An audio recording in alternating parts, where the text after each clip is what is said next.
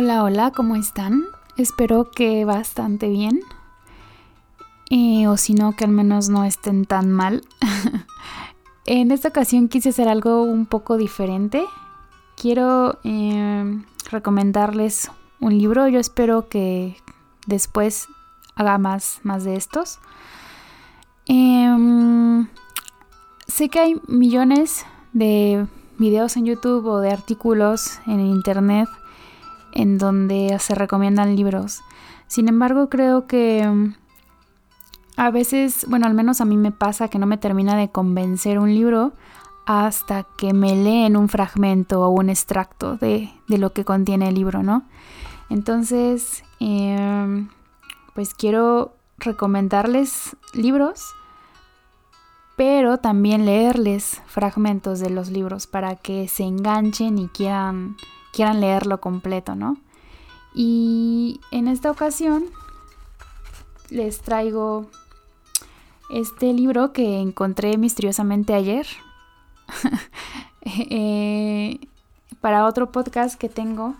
Estábamos, bueno, estaba investigando sobre colonialismo, capitalismo y patriarcado, que como yo les llamo son la Santísima Trinidad o la maldita Trinidad. y me encontré con este libro que se llama La cruel pedagogía del virus. El autor es Boaventura de Sousa Santos, es un sociólogo portugués, eh, catedrático ya, ya jubilado, y me encanta porque, bueno, aparte de que trae estos estos temas, pues también habla de todo lo que aconteció, bueno, lo que está aconteciendo, porque el virus no se ha acabado y es algo muy extraño. Em, pues a partir de, del coronavirus, ¿no? Del, del SARS-CoV-2. Y se publicó por ahí de abril, mayo del 2020 y pues ya hizo un añito y podemos ver qué tanta razón tenía, ¿no? El, sociólogo. Y nos hace como igual mirar eh, hacia atrás cómo evolucionó la pandemia y lo que, lo que él nos decía. Eh, bueno, a, mí cuando lo, lo empecé a leer, pues me, me, me enganchó, aparte de que es súper cortito, solamente son 80 páginas y la mejor noticia de todo esto es que se encuentra gratis en internet. Claxo, que es el centro, a ver, ahorita les digo qué significa Claxo, Consejo Latinoamericano de Ciencias Sociales. Es quien publica este texto, este libro, y lo mejor es que nos lo da gratis desde su página. Entonces se pueden meter ahí en la página de claxo.org y ahí lo pueden descargar. Y pues nada, sin más preámbulos, les voy a leer primero lo que dice la presentación, que es escrita por Paula Meneses. Eh, ahora sí que como el prólogo, para que a, muy grandes rasgos em, sepamos de qué va el libro. Dice, en el libro que presentamos, o Aventura de Sousa Santos, a partir del análisis de la actual pandemia de COVID-19, problematiza el impacto de la cruel pedagogía del virus. Boaventura de Sousa Santos es profesor, catedrático jubilado y director emérito del Centro de Estudios Sociales de la Universidad de Coimbra. Es también co-coordinador del curso internacional CES Claxo sobre las epistemologías del sur. Profesor visitante en múltiples universidades y centros de investigación, es uno de los principales pensadores críticos del mundo y sus libros han sido traducidos a numerosos idiomas. Esta publicación es el embrión de un libro más profundo sobre nuestros contextos contemporáneos. Como este autor señala, la pandemia actual solo empeora una situación de crisis a la que ha sido sometida la población mundial, en un contexto en el que el capitalismo neoliberal ha incapacitado al Estado para responder a emergencias. La vida humana, señala este intelectual, representa solo el 0.01%. A ver, aguántenme tantito. Voy a bajarle a esta cosa. Creo que de repente se subió la, la canción. Bueno, representa el 0.01% de la vida existente en la Tierra. la defensa de la vida en nuestro planeta en su conjunto es la condición para la continuación de la vida de la humanidad.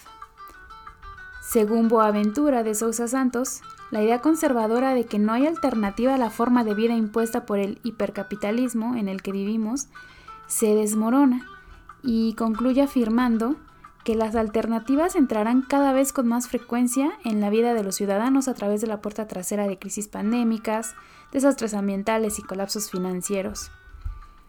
Para Boaventura de Sousa Santos, salvar nuestro planeta requiere ir más allá del marco de referencia eurocéntrico, reconociendo la pluralidad de modos de adquisición de conocimiento, que incluye el conocimiento científico, lo que Boaventura de Sousa Santos llamó las epistemologías del sur. Las epistemologías del sur, como señala Boaventura de Sousa Santos, están interesadas en la producción y validación del conocimiento que surge a través de los actos de resistencia de los grupos sociales sometidos a la injusticia, opresión o destrucción sistemática en manos del capitalismo, el colonialismo y el patriarcado. El vasto y diverso conjunto de las experiencias constituye lo que él llama un sur epistemológico múltiple.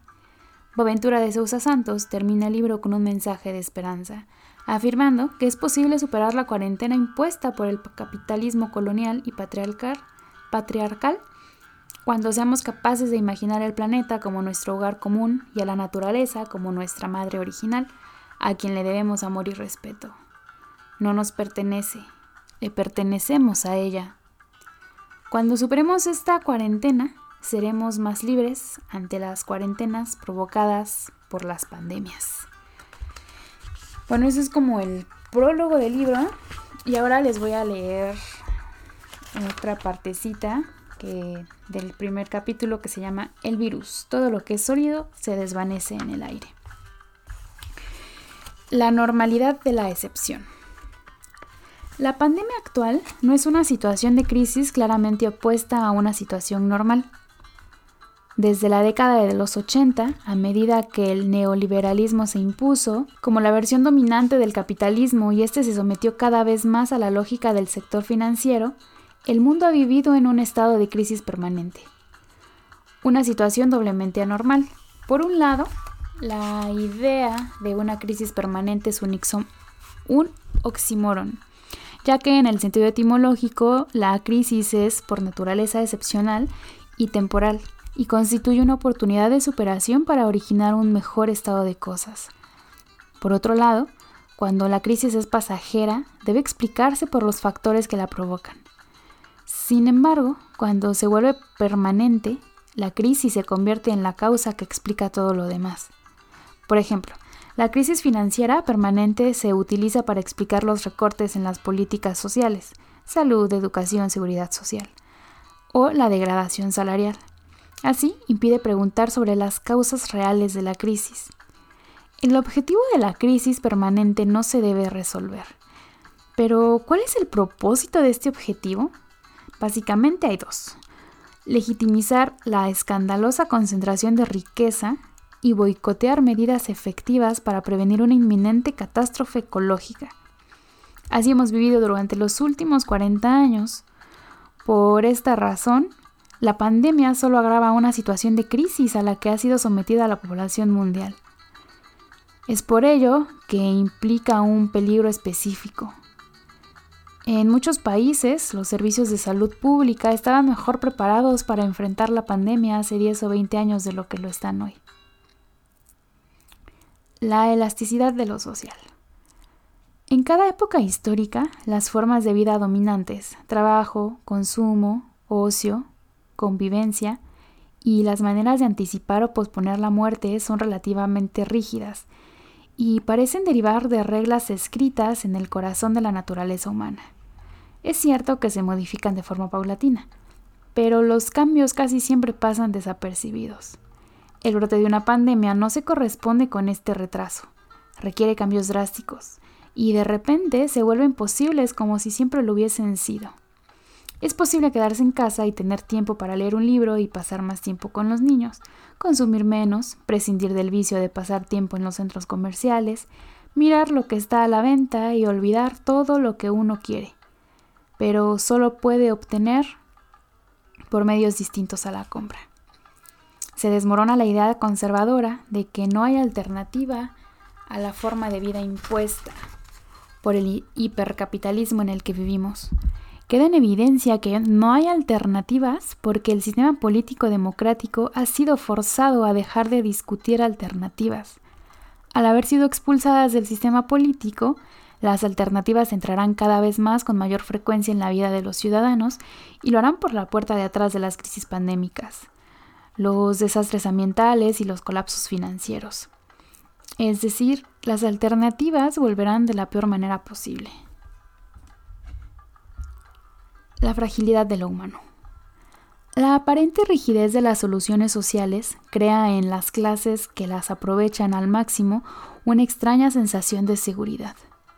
Es cierto que siempre existe cierta inseguridad, pero se cuenta con medios y recursos para minimizarla, ya sea atención médica, pólizas de seguro, servicios de compañías de seguridad, terapia psicológica, gimnasios. Esta sensación de seguridad se combina con el sentimiento de arrogancia e incluso de condena de quienes se sienten víctimas de las mismas soluciones sociales. El brote viral pulveriza el sentido común y evapora la seguridad de un día para el otro. Sabemos que la pandemia no es ciega y tiene objetivos privilegiados, pero aún así crea una conciencia de comunión planetaria de alguna manera democrática.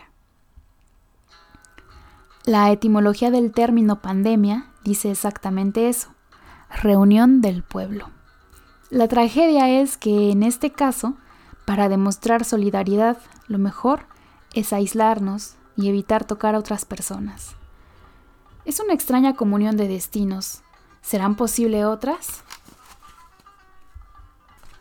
Los fines no justifican los medios. La desaceleración de la actividad económica, especialmente en el país más grande y dinámico del mundo, tiene consecuencias negativas obvias, pero también posee algunas positivas. Por ejemplo, la disminución de la contaminación atmosférica. Un especialista en calidad del aire de la Agencia Espacial estadounidense, la NASA, dijo que nunca se había, visto una caída tan dramática en la contaminación de un área tan vasta.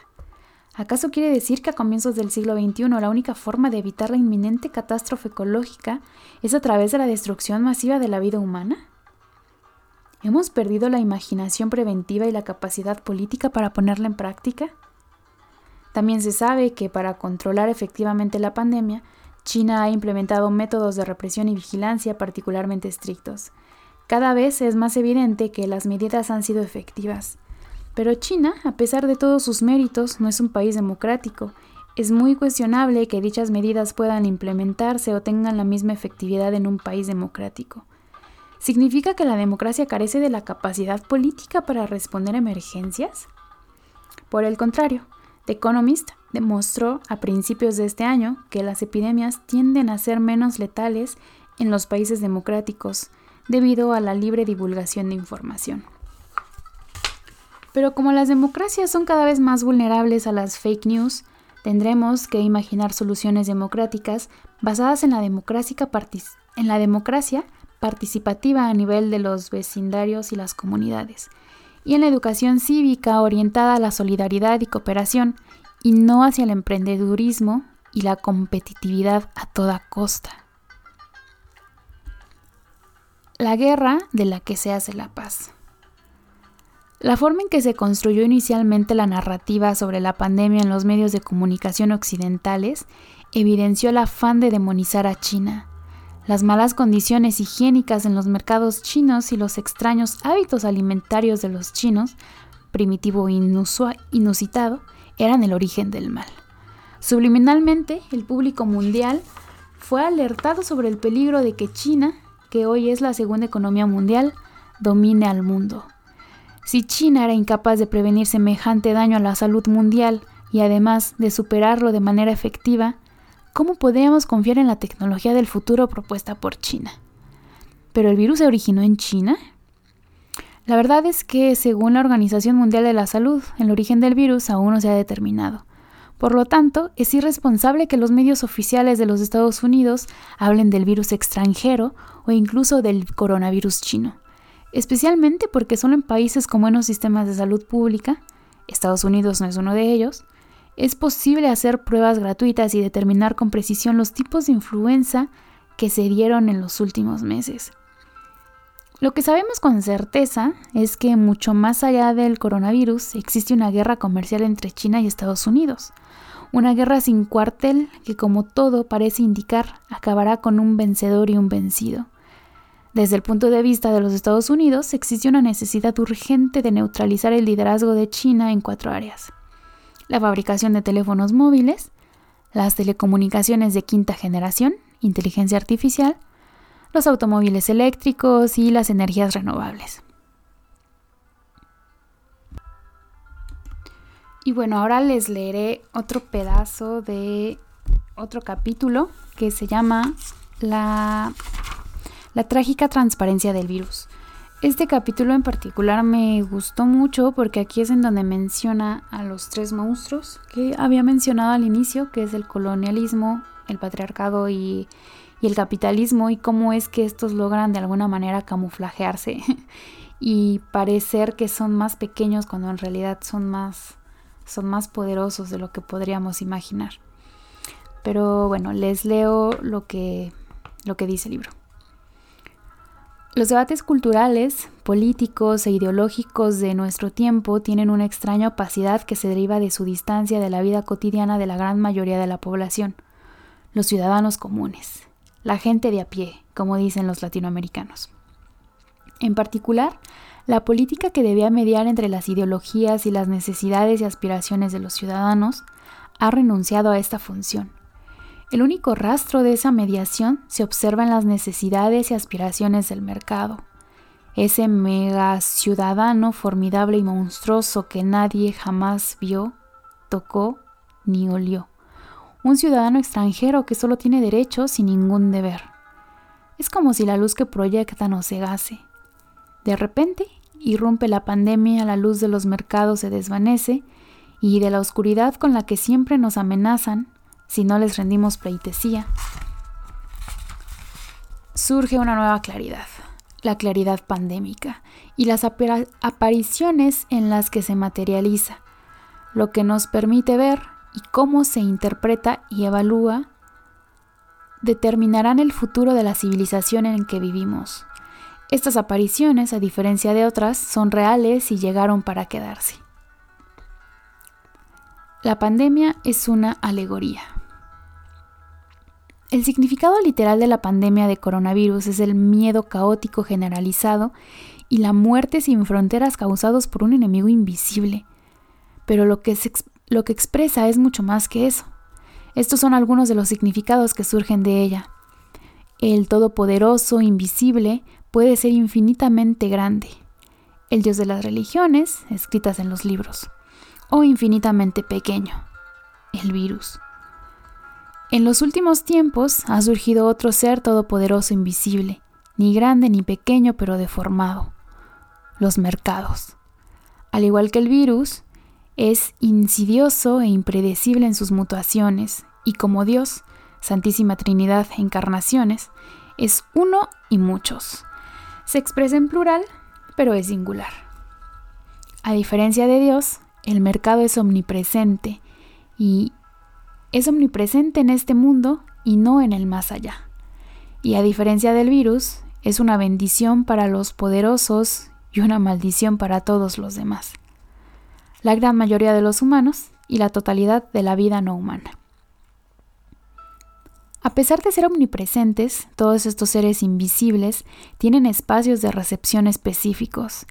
El virus en los cuerpos, Dios en los templos, los mercados en las bolsas de valores. Fuera de estos espacios, el ser humano es un ser sin hogar trascendental, Sujeto a tantos seres impredecibles y todopoderosos, el ser humano y toda la vida no humana de la que depende son inminentemente frágiles.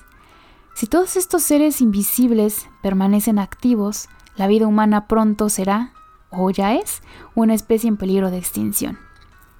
Está sujeta a un orden escatológico y se acerca al fin.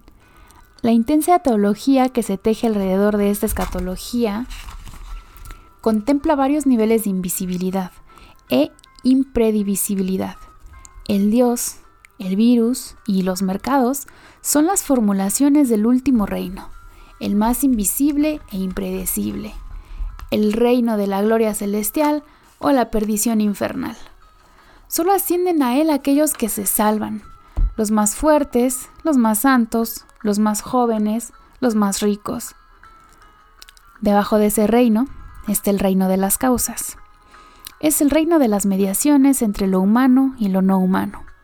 En este reino, la invisibilidad es menos rara, pero es producida por luces intensas que proyectan sombras densas sobre él. Este reino está compuesto por tres unicornios. Sobre el unicornio, Leonardo da Vinci escribió, El unicornio, por su interperancia e incapacidad para dominarse a sí mismo, y debido al deleite que le brindan las doncellas, olvida su ferocidad y salvajismo. Deja de lado la desconfianza, se acerca a la doncella sentada y se duerme en su regazo. De esta manera, los cazadores logran cazarlo. En otras palabras, el unicornio es un todopoderoso feroz y salvaje que sin embargo tiene un punto débil. Sucumbe a la astucia de todo el que logre identificarlo. Desde el siglo XVII, los tres unicornios han sido el capitalismo, el colonialismo y el patriarcado. Estos son los principales modos de dominación. Para dominar efectivamente, tienen que ser imprudentes, feroces e incapaces de ser dominados, como advierte Da Vinci. A pesar de ser omnipresentes en la vida de los humanos y las sociedades, son invisibles en su esencia y en la articulación esencial entre ellos. La invisibilidad proviene de un sentido común inculcado en los seres humanos por la educación y el adoctrinamiento permanentes. Este sentido común es al mismo tiempo evidente y contradictorio. Todos los seres humanos son iguales, afirma el capitalismo, pero como existen diferentes crisis naturales entre ellos, la igualdad entre los inferiores no puede coincidir con la igualdad entre los superiores, afirman el colonialismo y el patriarcado.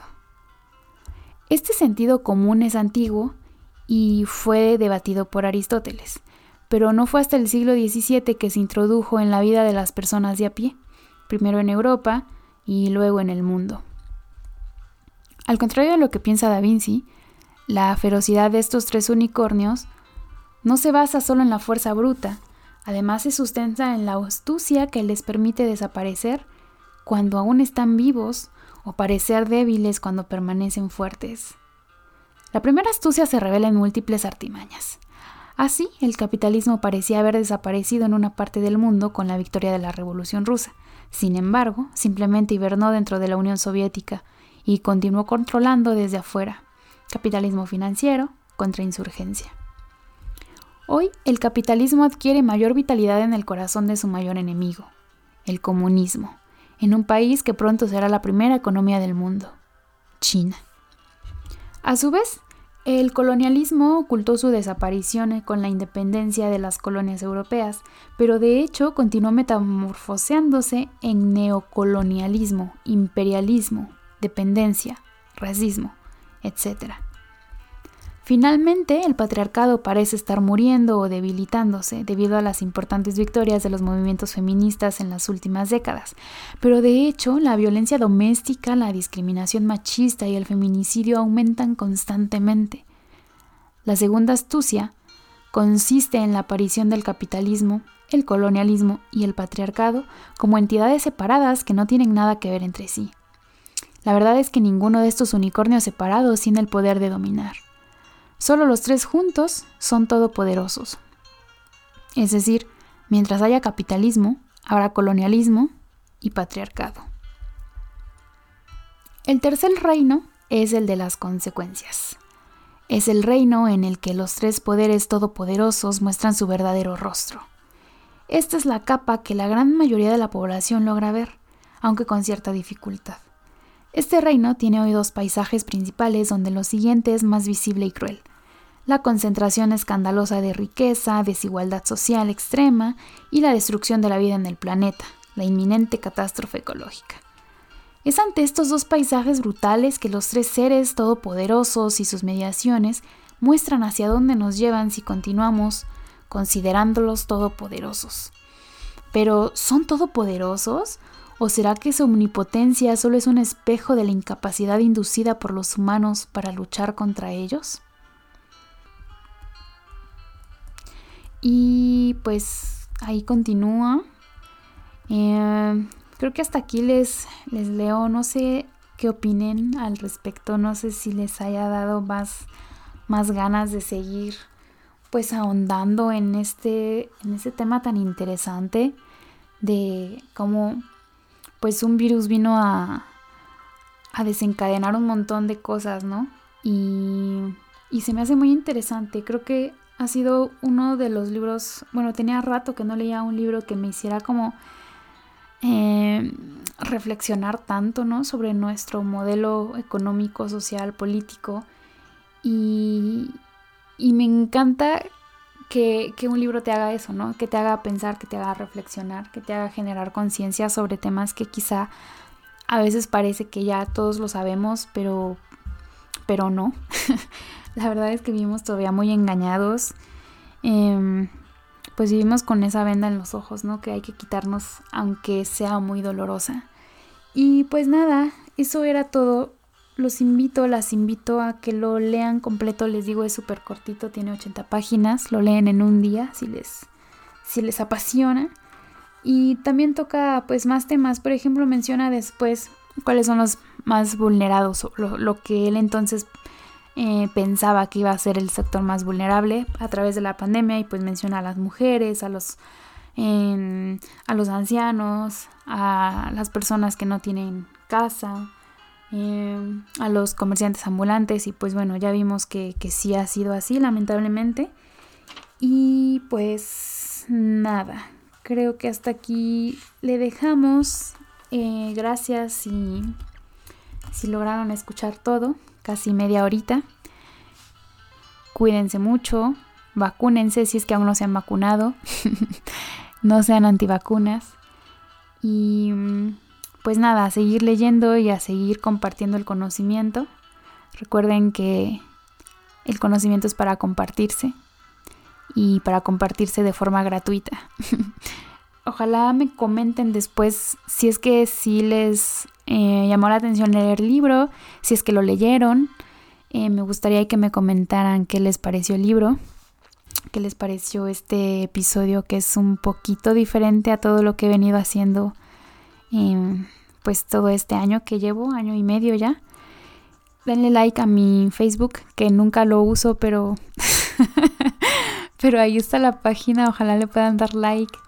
Eh, compartan si es que les gustó. Eh, suscríbanse, activan la, activen la campanita. Búsquenme en Instagram igual por si, por si no usan Facebook. Estoy como Antologiris, como si fueran a escribir antología, pero con iris al final.